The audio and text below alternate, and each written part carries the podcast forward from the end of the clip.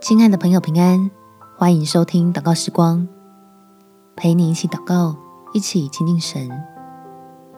敬爱父母，因为神就是爱。在以弗所书第六章二节，要孝敬父母，使你得福，在世长寿。这是第一条带应许的诫命。因为过去的一些事情，或者是沟通上的阻碍，让你我不知道该如何面对父母吗？只要相信，当我们在意的是神的作为，爱就是分享恩典的过程。我们且祷告：天父，我想要发自内心的来爱我的爸妈，可是，一想到曾经在原生家庭里受过的伤，还有传统文化中，关于孝顺，许多我实在觉得为难的标准，我刚掏出来的爱心，就忍不住想赶快收回去。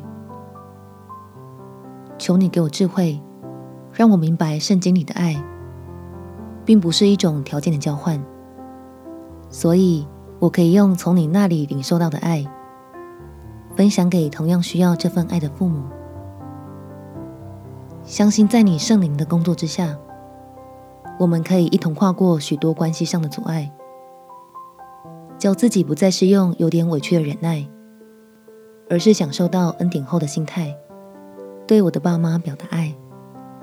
感谢天父垂听我的祷告，奉主耶稣基督的圣名祈求，阿门。祝福你和你的爸妈在神的爱中有美好的一天。耶稣爱你，我也爱你。